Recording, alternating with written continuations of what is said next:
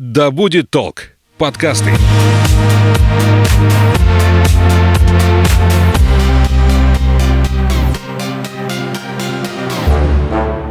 Всем привет, меня зовут Светлана Подберезня, и это подкаст «Ой, страшно». Здесь мы обсуждаем страхи и фобии, которые одолевают человечество в 21 веке. Все истории подлинные, а героем подкаста может оказаться ваш коллега, сосед и даже вы сами. И этот выпуск я предлагаю посвятить теме непростой, но очень важной. Поговорим об агро- или контрелтофобии, говоря простым языком, о боязни сексуальных домогательств – Фобий интимного характера существует немало. Кто-то боится стать жертвой изнасилования, кто-то не приемлет даже намека на флирт с сексуальным подтекстом, а третьи избегают любых телесных контактов с противоположным полом, воспринимая их как угрозу. Такая фобия не просто доставляет дискомфорт. Сексуальные страхи лишают человека возможности построить отношения, создать семью, родить ребенка. Как с этим справиться, обсудим со специалистом. У нас в гостях психолог, психотерапевт Наталья Ефимовская. Здравствуйте. Здравствуйте. Чем может быть вызвана боязнь сексуальных домогательств? Откуда это идет? Это обязательно травма пережитая?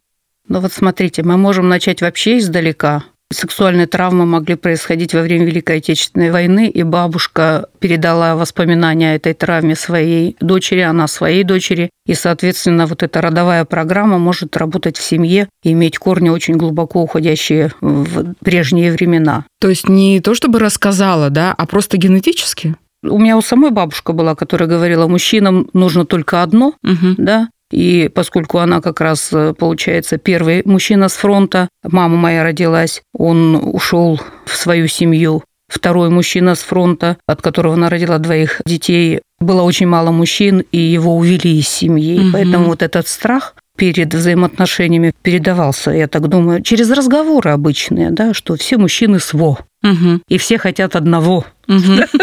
И когда я пошла работать в центр реабилитационных участников боевых действий, и вдруг обнаружила, что у мужчин те же сложности, что и у женщин, и что у них такие же травмы, как и у женщин, то для меня это было вот прямо такое открытие на уровне ощущений даже. Поэтому может вот оттуда идти. Это может быть родовая травма во время родов э, мама пострадала, и, да, и всю жизнь передает вот этот страх перед родами. А если я начинаю взаимоотношения с мужчинами, это же может закончиться беременностью и родами. И, соответственно, девочка может нести вот эту информацию. Это может быть травма, когда ребенок, ну, до речевой период, когда он еще ничего не понимает, но папа, допустим, избивал маму, да, и ребенок был свидетелем, он ничего не понимал но он уже это видел. Или у меня была клиентка, у которой муж был психически больной, и он избивал своих дочерей еще, ну вот, которые не умели ходить, до синяков. Она в конце концов с ним разошлась. Ужас. Но сам факт. И, конечно, девочки несут эту информацию. Поэтому бывает, что ребенок более старший. Это мы про доречевой период, угу. когда человек не знает почему, но он избегает мужчин, не хочет с ними общаться. А если ребенок, скажем, был свидетелем, когда пьяный папа или отчим, грубо говоря, изнасиловал их мать, да, а они сидели под кроватью и все это видели, и это было страшно, и они тоже себе запретили влюбляться, запретили себе отношения. Может быть ситуация ну, вот с нашими участниками боевых действий, психотравмированные, плюс черепно-мозговые травмы, контузии, да, и мозг на алкоголь реагировал нестандартно, допустим. Угу. Обычный человек, может быть, не вел себя так агрессивно, а они вели себя агрессивно и при всем уважении к папе, который герой в трезвом виде и ужасен в пьяном Пьяным. виде. И дети тоже могут запретить себе вот эти сексуальные контакты. Просто из страха насилия, что мне такая семья не нужна, мне такие отношения, а других не видно видели. Вот что видели, того и боятся. Бывают ситуации, когда один из психически больных родственников в семье, или, может быть, как это говорят, в семье родственников, да, достигшие полового созревания, но не имеющие интеллектуальных развитых способностей и моральных каких-то установок, может, грубо говоря, совершать насилие над братьями и сестрами, угрожая им, что если они расскажут, то он их убьет или убьет их родителей. То, с чем мы имеем угу. дело да, в своей практике. Иногда мамы живут с мужьями, которые их не устраивают в чем-то, и они считают, что они ленивые мамы. Они идут спать э, с ребенком, а муж остается один. Вот у меня был такой прям пример. Меня так и не поняли. Надеюсь, просто сделали вид, что не поняли. Когда мама отправляет девочку 13 лет спать с папой, спать с папой. Она же под своим одеялом. А мало ли что он с просонья, рефлекторно, ничего не понимая. Может. А для нее это будет шок, потому что это мало того, что взрослый мужчина, так еще и папа. Для нее и так шок. У нее навязчивое состояние страхи и может закончиться психиатрической больницей. Еще одна ситуация, просто вот прям сразу, чтобы сложилась общая картинка. Ребенок болезненный рос, мальчик. Ну и тоже, чего же он плачет, посплю с ним. Мальчику 14 лет. Папа вот я сосед... только хотела привести пример. Да, бывает же и мамы спят да? с детьми, которые уже у него ну, уже эрекция. взрослые, да. У него уже ненависть к себе, потому что у него реакция на маму, а мама никак не уходит. Угу.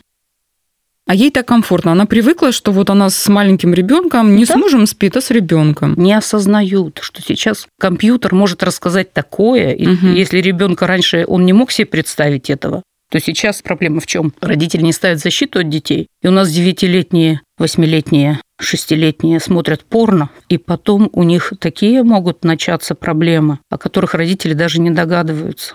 И поэтому те, кто знает о том, что они пока не поставили защиту на телефон от порно, надо поставить.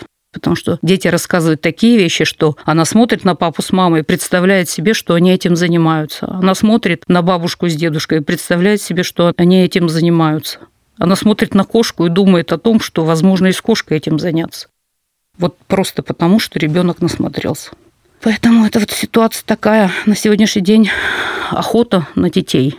В кавычках, конечно. Угу. Но вот из-за доступа к этой информации ответственность у родителей добавилась, но поскольку они очень заняты, и они могут не уделять этому внимания, то они могут поймать это по дороге. И потом очень сложно будет, грубо говоря, менять что-то. И мы видим молодых людей, которым почти 30, а он так и не вступает в отношения, потому что у него вот этот опыт какой-то там в детстве, я ему говорю, 20% женщин никогда не узнают любви, потому что такие, как ты, сидят дома и занимаются самообслуживанием. Ну ты уже выйди в свет, давай разберемся с этим, начинай жить. Кто-то там переживает из-за трех лишних килограммов, поэтому он недостоин любви. У кого-то шрам там после аппендицита, он тоже недостоин любви. В общем, тараканов достаточно много бывает у людей. Но не все им подвержены. Мы должны понимать, что обычные страхи про домогательство и так далее, если ты идешь в темном переулке, в темное время суток, ну да, ну, кто-то сзади они шаги. рациональные, да. Угу. Поэтому я всем детям объясняю, не надо ходить по таким улочкам, надо ходить, где много света, где много людей, не надо ночью. Ну а плюс информация еще же по телевизору, когда где-то маньяк, вот в подъезде да. подкараулил, в лифте. Да, ну у меня было несколько клиентов, которых вот так в подъезде реально зажали, но не произошло совокупление, потому что кто-то из соседей спугнул, но со страхом с этим и с нарушениями в этой интимной сфере они всю жизнь живут. Поэтому надо дойти до психолога, если есть такая возможность. Если нет такой возможности, значит, надо самим книжки читать по самопомощи и работать со своим внутренним ребенком, чтобы отпустило. Это же не всегда после травмы, да, вот пусть даже неудачное, так скажем, изнасилование, но была ситуация, которая напугала. А есть же те, которые просто наслушавшись фильм вот каких-то посмотрели, фильм посмотрели, да. да, как не пропустить вот тот момент, когда нужно ребенка тащить уже к психотерапевту или к психологу, чтобы это не застарело, когда это уже гораздо сложнее будет переломить. Человек взрослеет, и ну, чем дальше, тем сложнее. Он уже свои выводы для себя сделал. Ну, видите, поскольку родители очень заняты в основном, или... симптомы какие-то есть? Э, Сим... Поведение ребенка, не знаю, Симптомы изменения? это когда страх появляется напряжение, паника прямо, и слезы могут быть, и трясти может начинать. При одном только вот дядя на нее посмотрел, угу. да, и вот или улыбнулся чужой дядя, да, или посадил на ручки, а там реакция такая бурная очень. Раньше мы ничего не подумали об этом, угу. да. А в этой ситуации мысли могут быть всякие. Хотя, если отец родной посадил на колено, что тут такого, да? Но если бы не смотрели, так и не подумали бы ни о чем таком. Поэтому я еще раз повторяю, что очень важно вот этот вот установить контроль на компьютер. Даже если они, как вот у нас некоторые родители говорят, ну, у других посмотрят. Но один раз посмотрел и сто раз посмотрел. Есть разница, как мозг запрограммируется. Один психика, грубо говоря, компенсирует, нивелирует, как-то это в общем потоке информации может исчезнуть. А если он смотрит сто раз, то это же о чем-то говорит, что вот они до трех часов дети не спят, родители не знают, что ребенок не спит до трех ночи. То есть не забирают телефон, а он там смотрит всякую фигню. Ну и потом очень часто, ну вот я была тоже девушка молодая, и, как это называется, активная такая, да, и мне очень нравилось симпатично наряжаться, и вот как у нас девчонки любят, да, чтобы лосинки, чтобы разрезик. Раньше-то вообще в школе да. краситься запрещали, поэтому да. очень хотелось. Да. Школьная форма была, очень хотелось что-то свободную, да. какую-то форму одежды, поярче, джинсовую юбку. Да, и вот я поехала в поезде, вся такая в оптигончике, с будущим мужем, счастливая. А в поезде ехали два человека, которые из мест заключения. И я им понравилась начали предлагать моему будущему мужу деньги за меня. Ого! Ножичком угрожать. И вот я человек активный, пока не отвлеклись, я побежала к начальнику поезда, вызвала милицию, этих преступников захватили, с поезда сняли. Но это же я их провоцировала своим внешним видом. Даже не понимали. Вообще не понимала. Ой, подумаешь, это ж так красиво наблюдала ситуацию с одним из моих руководителей. К нему пришла девушка хорошенькая, в короткой юбочке, вся такая пленительная, вкусная, что называется. А он ходок был. И вот она зашла, она говорит, ой, я так боюсь, я так волнуюсь. Я говорю, держите себя в строгости. Через какое-то время я захожу, он ее уже посадил себе на кресло, на коленях перед ней стоит, думаю, боже мой. Я говорю, что вы делаете с молодыми людьми? А он мне говорит, ну а как ты думала? Научную работу как делают? Либо большим трудом, либо за денежки, либо за любовь. И я поняла, что это не мой случай, так я и не защитилась, хотя кандидат сдавать начала, думаю, нет. Так что вот и всякое бывает в жизни, да.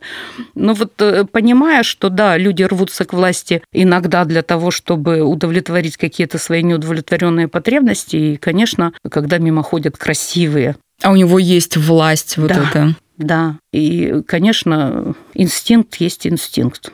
Вообще, по статистике, у нас в России только 87% людей сталкивались на работе именно с сексуальными домогательствами. И проблема-то в том, что никто не афиширует это. Кто-то боится, что о нем узнают вот такие вещи. Кто-то не хочет, чтобы уволили, например, да? Но не просто ведь могут уволить. Я-то тоже ушла в свое время, потому что у меня был выбор, да, или да, да, вы сделали этот выбор, но никто не узнал о том, что вот вам вообще такое предложение, например, делали, да? Я пошла на психотерапию групповую и там заявила, что я хочу как-то научиться по-другому а могу ли я получить научного руководителя без этого всего? И мне показали, как это делается. Нужно там кормить обещаниями, но отодвигать, вот когда защищусь, там, ну это не моя игра. Но это... вы же не пошли, не пожаловались на научного Нет. руководителя? Ну вот, о том Нет. и речь, что многие Нет. об этом умалчивают, поэтому на самом деле, наверное, проблема, она гораздо шире, потому что чаще всего даже изнасилованная девушка, она 10 раз подумает, а зачем мне это нужно, снова все это проживать, об этом рассказывать и не один раз. Зачем? Чтобы потом каждый пальцем тыкал, потому что у этого полицейского там придет домой, рассказал, а дома там дочка, которая подружка этой девушки или еще что-то. Ну, то есть нет такого, что вот прямо тайна, да, ты рассказала, и это осталось. Поэтому многие просто не говорят.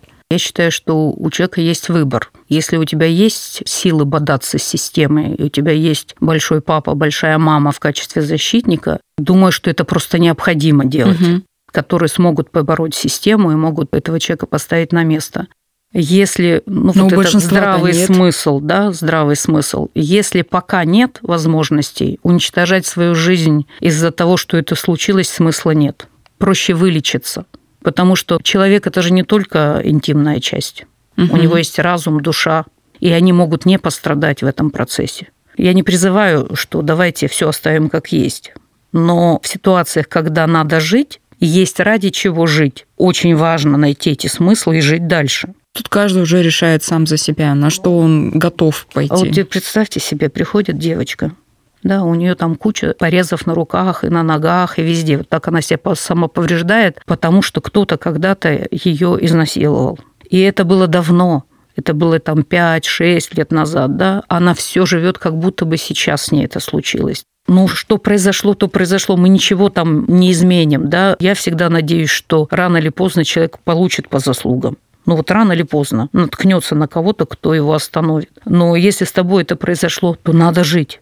Это один эпизод из твоей жизни. Все на месте, руки, ноги на месте, грубо говоря. Считай, что ты видела это в кино. Строй свою жизнь так, чтобы окружить себя людьми, которые дадут тебе возможность обезопасить свою жизнь. Когда-то мы же активно смотрели телевизор, потому что не было других источников. Я помню, был фильм про женщину, которая пережила Холокост. Вся израненная, которая подвергалась насилию. И даже вот сейчас вышла книга «Дар». Это психотерапевт, который вот была жертвой насилия в концлагерях в свое время. Угу. 90 лет она психотерапевтом работает, продолжает. Она помогает людям пережить то, что с ними случилось, возвращает их к жизни, дает им надежду. Насколько это зависит от личности человека, от э, свойств его характера? Потому что для кого-то это будет такая трагедия действительно, а кто-то пережил, куда-то в память туда глубоко закопал, да, и живет дальше. Угу. Может стать психологом, психотерапевтом и помогать другим. Да. А если человек сломался, то там уже не то, что стать психотерапевтом, там вопрос стоит о том, как дальше жить вообще. Есть тревожные люди, есть меланхолический тип темперамента, есть понятие тревожный мозг, существует понятие генетически обусловленного низкого уровня гормонов счастья. Этим людям, конечно, надо прибегать к помощи специалистов и даже принимать препараты на каком-то этапе. У меня была клиентка с диагнозом шизофрения. Мама перенесла операцию и отправила ее жить к папе в другую страну. А папа сказал, что в их стране папы с дочками могут Тут возникает вопрос, насколько адекватный папа вообще. Да. И когда его жена узнала, она ее выгнала с позором. Психотравма у нее была настолько велика, что ее психика не справилась. И развелась шизофрения. И вот когда мы с ней отработали, и слава богу, у нее в голове перестроили вот это все, да, то есть понимая, что есть душа, есть разум, есть тело, и пострадало тело, а разум и душа способны исцелить тело, потому что это было там и тогда. А здесь и сейчас я могу по-другому жизнь устроить. И это там была судьба, где я не могла повлиять на ситуацию. А здесь я взрослая женщина, и я могу построить такую семью, которая меня устроит. И я могу найти безопасного человека, который не будет меня насиловать, который будет ко мне добр, ласков и нежен. Да, возможно, придется поискать. Может быть, на это уйдет несколько лет а может, кому-то и 10 придется и больше искать. Но она может найти. Я, наверное, один из немногих психологов, психотерапевтов, в которых ходят мужчины. И у нас есть очень интеллигентные, умные мужчины, которые в детстве перенесли какое-то издевательство в школе, надругательство какое-то, избиение, уничтожение такое или отвержение мамой, потому что мама была психотравмирована. Или ребенок был похож на папу, а папа был жесткий, тяжелый, и она ему все время говорит, что я ненавижу отца, а ты на него похож. И ребенок понимает, что, наверное, она ненавидит его. Но если мама меня не любит, разве достоин я любви вообще? Поэтому, работая с этими людьми, мы, честно говоря, используем техники, которые позволяют... Зачем религия это нужно? Бог – это большой папа. Он замещает родителя, который есть здесь на земле, и, может быть, он поломанный. То есть все люди рождаются, и они не поломаны, но потом в процессе они могут поломаться. Эта идея Бога, она потому и живет, потому что она дает вот эту вот защиту человека. А если мама а, была сложная, тогда у нас есть вот Дева Мария, которая тоже может быть угу. такой супермамой. Поэтому мы ее тоже используем для работы, чтобы восстановить целостность. Очень часто мы используем технику, когда ну вот 200 тысяч лет существует человечество, и мы представляем себе, что стоишь ты, а за тобой папа с мамой, за ними их папа с мамой, и там туда, вдаль веков, ну 200, это если умножить даже на 3, это уже сколько ну, тысяч. целая армия. Да, ну целая армия, да. И когда ты понимаешь, что папа был последним, кто передал тебе эту информацию, а там вон все стоят, это ты не на папу похож, ты похож на всех э, свою родню, которая за папой стоит. Угу. И ведь у нас иногда как, папа маме изменил, все, ненависть к папе. И если человек вдруг похож на папу, начинает стричься на лысо. А если еще и мама подогревает вот. у нее ненависть к папе? Да, стричься на лысо, перекрашиваться, наносить всякие татуировки, чтобы только отличаться, что я не такой. Посмотри, мама, я не такой. Есть такая теория, что страху сексуальных домогательств больше подвержены жители больших городов. Ну, якобы здесь уровень преступности выше, больше возможностей, так скажем, да, для каких-то вот негативных событий. Я думаю, что когда в деревне все друг друга знают, трудно совершить что-то, потому что ответственность угу. перед всеми меня знают в лицо. А если город и очень много людей друг друга не знают, то а кто меня найдет?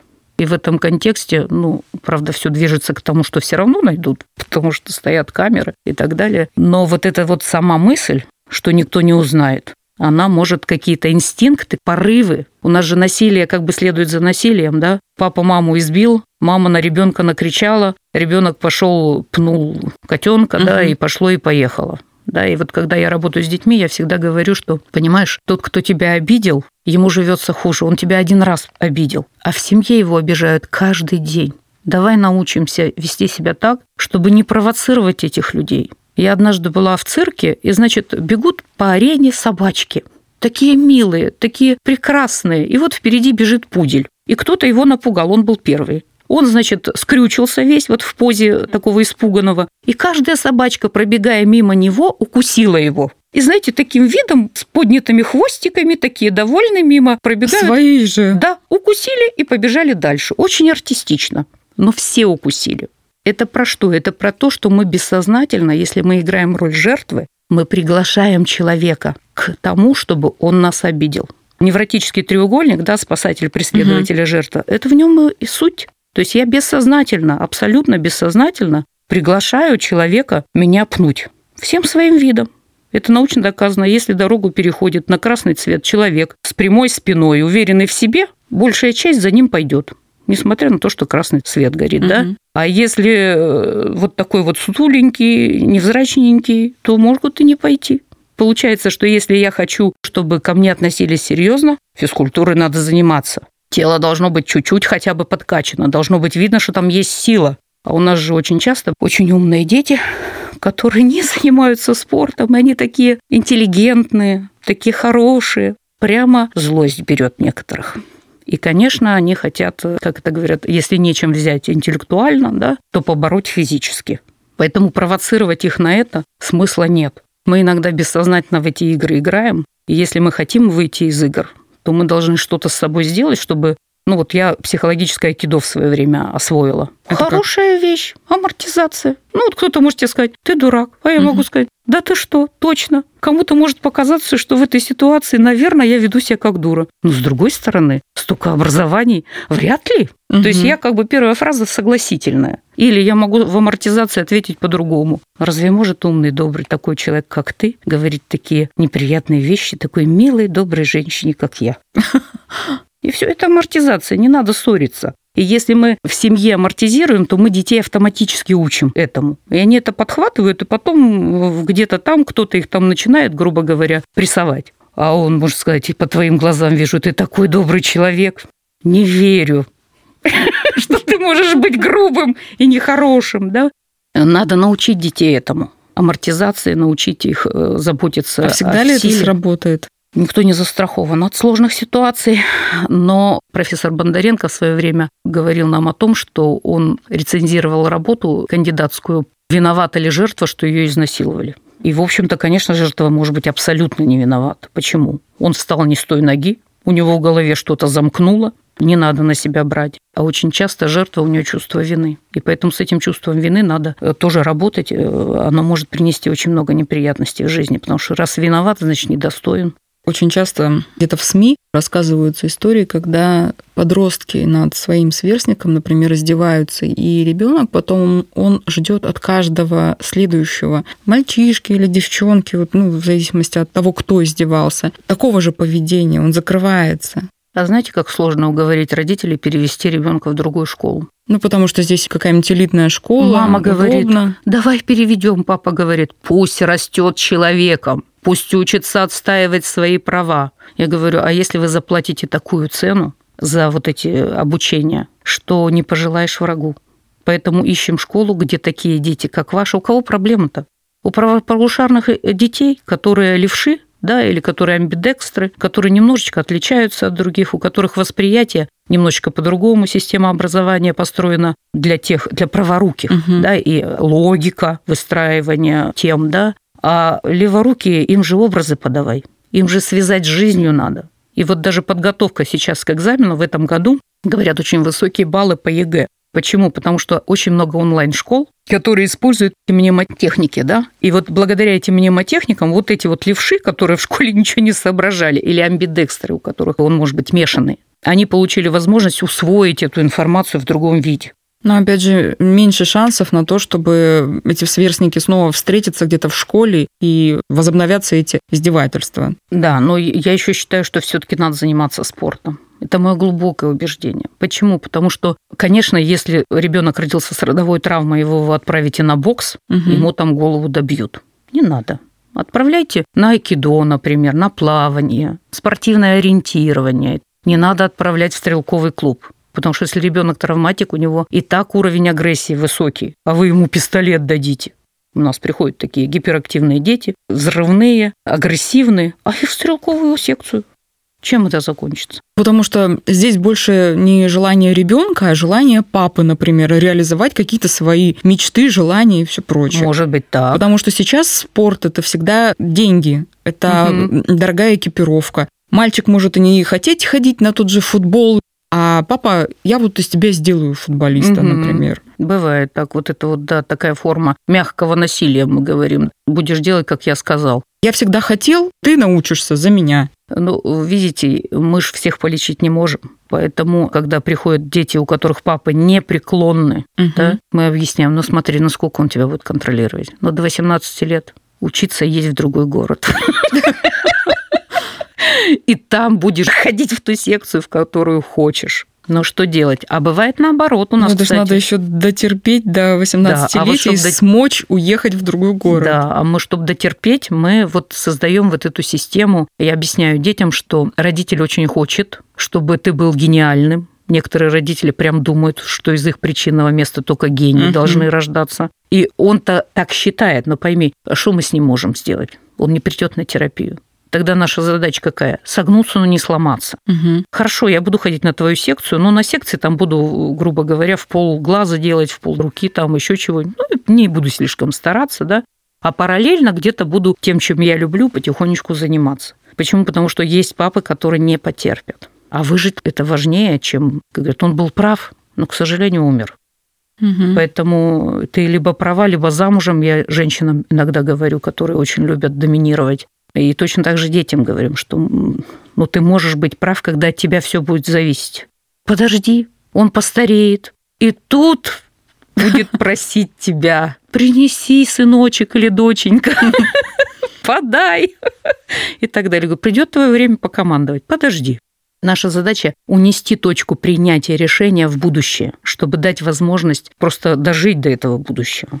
А как часто и в каком возрасте к вам обращаются с такими проблемами? По-разному. Я же частно практикующий сейчас психолог, и поэтому у кого деньги есть, грубо говоря, тот и приходит. А когда ты работаешь, вот я работала в центре реабилитации детском для детей-инвалидов, и там было таких много. Но это входило в часть моих обязанностей, и поэтому там вот 60 человек, но 22 минимум из этих 60 угу. человек приходили ну, вот каждые 18 дней со своими вот этими сложностями. Работая в санатории с детьми, которые онкореабилитация, там в меньшей степени это все, там другие проблемы совсем. А вот детские реабилитационные центры в санатории в свое время я работала в автомобилисте, там были детские заезды. Вот если среди инвалидов точно больше таких деток, а среди детей просто оздоравливающихся там ну, уже процентов 10-15, то есть меньше. А если взрослые? А взрослые, я не могу точную цифру назвать вам, ну, как часто, да. Хотя бы вообще обращаются, или это все таки малый процент среди Нет, ну раз в месяц то точно бывают такие вещи, которые, ну, как бы э, с разной степенью выраженности. В жизни многих людей был элемент насилия, может быть, не сексуального, а вот такого, которое связано с психологическим насилием. А насилие психологическое часто. Встретились два человека, кто сильнее – вот они меряются. У девушек это менее выражено, у мальчиков это часто. Давайте вот такую ситуацию, прям, может быть, очень полезно будет нашим слушателям. Так иногда бывает.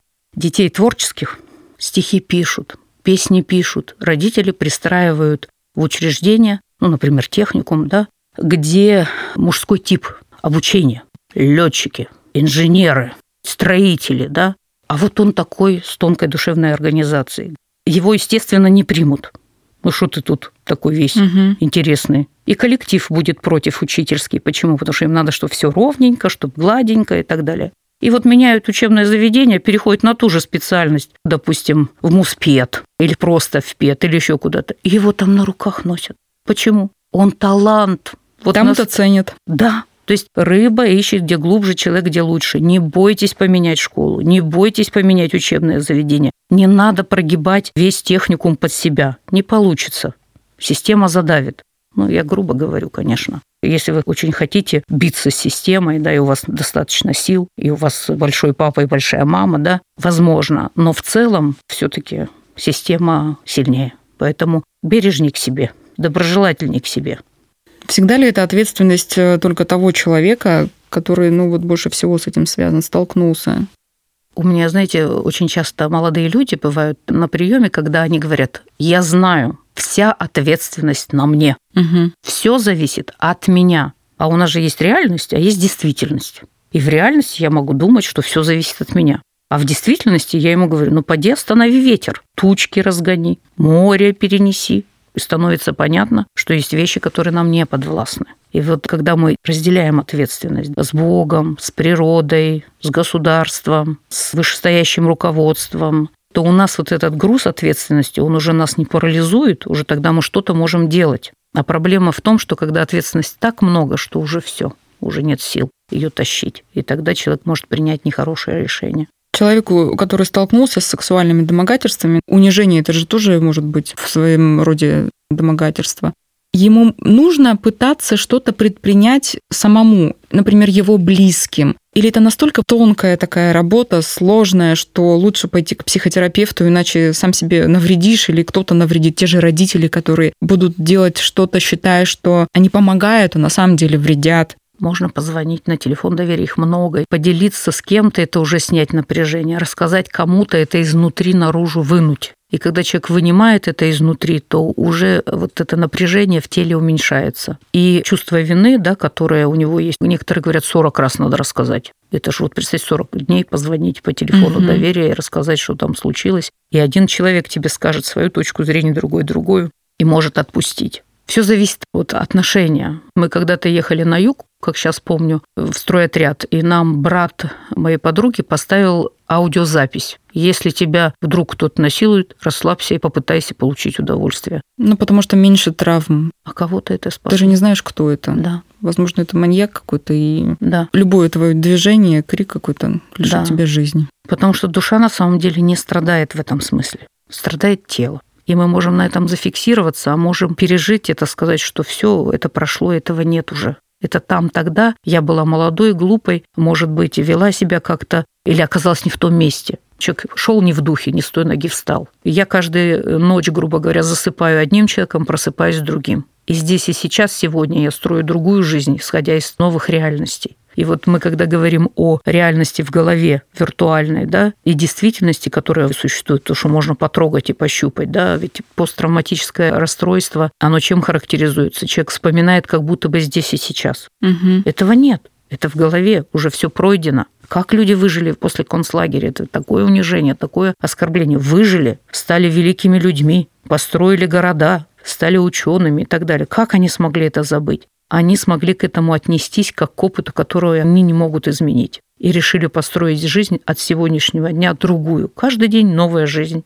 И вот сегодня я что-то могу сделать за этот день, чтобы ночью лечь и сказать, слава богу, все было хорошо. Я благодарна дню и за вот это, и за вот это, и за то, что есть, а еще больше за то, чего нет. Чем врачи, наверное, отличаются от психологов в этом смысле, уже повидали столько боли, и когда ты понимаешь, что человек там, ему больно, ему нехорошо, ну, бывает хуже. Я вот работала с онкопациентами, четвертая стадия. Там ты уже реально ничем помочь не можешь.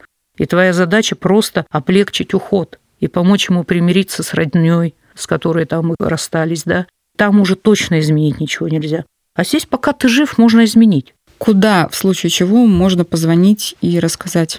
Телефон доверия – это первая инстанция, которая вот здесь и сейчас способна что-то в твоей жизни, грубо говоря, изменить, если ты совсем один. А номер? 56 56 65. Но есть еще телефон доверия полиции, куда тоже можно позвонить.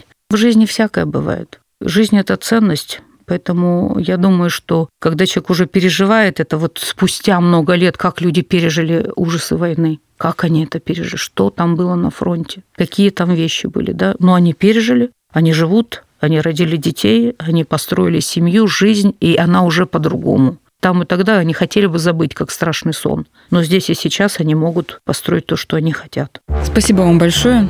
Напомню, у нас в гостях психолог и психотерапевт Наталья Ефимовская. Надеюсь, что наша беседа будет действительно полезной тем, кто столкнулся с сексуальным домогательством или стал жертвой насилия.